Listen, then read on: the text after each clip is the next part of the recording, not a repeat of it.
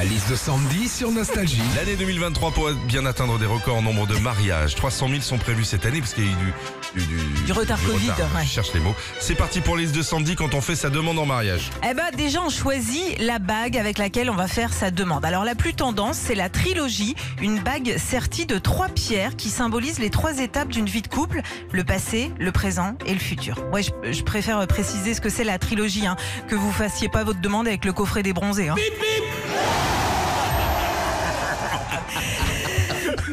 Messieurs, vous pouvez aussi faire votre demande en mariage en vous mettant sur un genou. Alors c'est classique et assez traditionnel, mais ça fait toujours son petit effet. Enfin ça dépend. Moi au début où j'étais avec mon mari, un jour il s'est mis à genoux, sauf que c'était juste pour refaire son lacet. Enfin, quand on a, on fait sa demande en mariage, on donne avant tout une preuve d'amour à l'autre. Et c'est beau ça. Tiens d'ailleurs, Antoine de Saint-Exupéry disait aimer ce n'est pas se regarder l'un l'autre, c'est regarder dans la même direction. Oui, puis surtout le matin, ça évite de sentir la laine de l'autre. Retrouvez Philippe et Sandy, 6h-9h sur Nostalgie.